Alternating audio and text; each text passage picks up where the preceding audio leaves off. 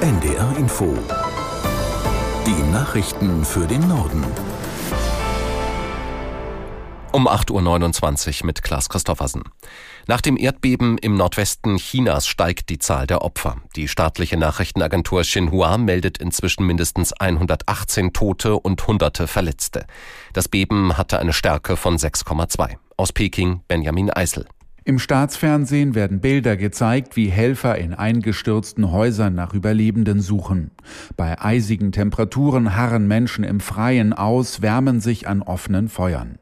In der bergigen Erdbebenregion herrschen Temperaturen teils deutlich unter 0 Grad. Den Berichten zufolge sind auch Straßen beschädigt worden. In mehreren Orten fiel der Strom aus, die Wasserversorgung wurde unterbrochen. Das genaue Ausmaß des Erdbebens, das sich gegen Mitternacht ereignete, ist noch unklar. Es ist damit zu rechnen, dass die Zahlen von Toten und Verletzten weiter steigen. Der UN-Sicherheitsrat soll am Nachmittag über einen weiteren Entwurf einer Nahost-Resolution abstimmen.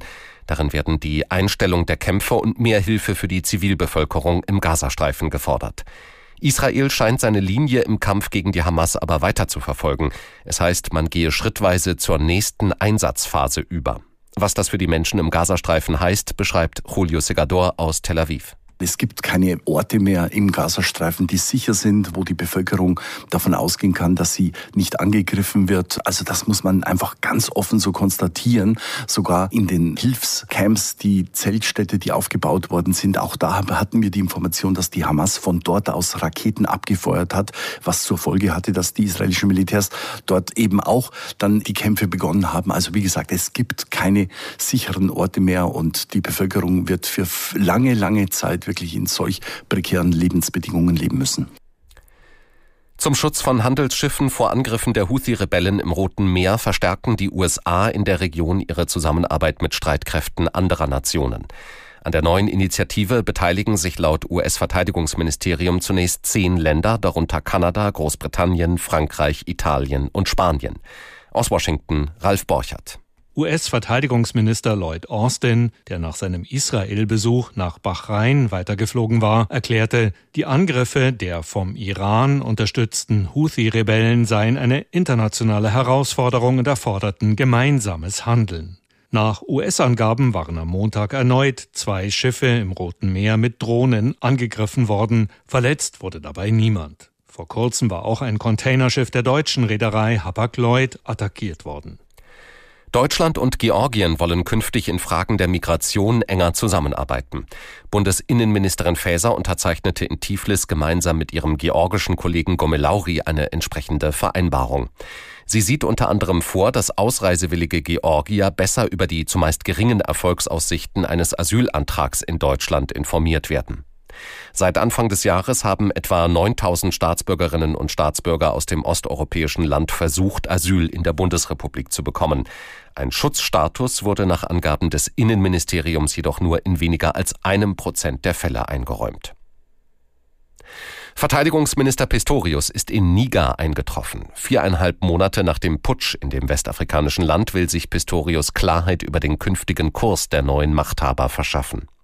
Das Land galt zuvor als letzter demokratischer Partner des Westens im Kampf gegen Terrorismus in der Sahelzone.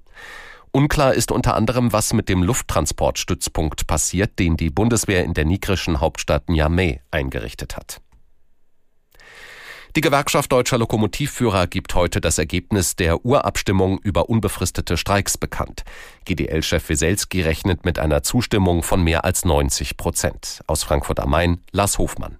Allerdings hat er bereits eine Streikpause über Weihnachten und Neujahr bis zum 7. Januar zugesichert. Damit sind erneute Streiks bei der Bahn und auch privaten Konkurrenten wie etwa Transdev ab Montag, den 8. Januar möglich. Die Gewerkschaft will, dass Lokführer, Zugbegleiter oder Beschäftigte in den Werkstätten und Stellwerken nur noch 35 Stunden pro Woche arbeiten und nicht mehr 38. Die Bahn verweigert das bislang. Es sei nicht zu bezahlen und nicht umzusetzen. Nach wochenlangen Erdstößen ist in Island ein Vulkan ausgebrochen. Das Zentrum der Eruption liegt nördlich der Hafenstadt Grindavik in der Nähe der isländischen Hauptstadt Reykjavik. Alle 4000 Bewohnerinnen und Bewohner der Region sind schon im November vorsorglich in Sicherheit gebracht worden. Der Riss in der Erdoberfläche ist nach Angaben des isländischen Meteorologischen Amts etwa 3,5 Kilometer lang. Die Lavafontänen seien bis zu 200 Meter hoch. Der vom deutschen Unternehmen Bayer aufgekaufte US-Chemiekonzern Monsanto ist in den USA zu einer Schadenersatzzahlung von umgerechnet 793 Millionen Euro verurteilt worden. Grund dafür ist die Verwendung der von Monsanto hergestellten giftigen Chemikalie PCB in Leuchtstoffröhren an einer Schule. Aus San Francisco Nils Dams. Geklagt hatten fünf frühere Schüler und zwei Eltern, die ehrenamtlich an der Schule in der Stadt Monroe gearbeitet haben. Die Klagenden führen Erkrankungen auf das PCB zurück. Die gefährliche Chemikalie soll aus den Leuchtstoffröhren entwichen sein. Laut Gerichtsunterlagen geht es unter anderem um neurologische und Autoimmunkrankheiten. PCB ist in den USA seit 1979 verboten. Ein Richter muss die Entscheidung der Jury noch überprüfen. Monsanto hat angekündigt, Berufung einzulegen. Die Chemikalie werde seit 1977 nicht mehr hergestellt das waren die Nachrichten.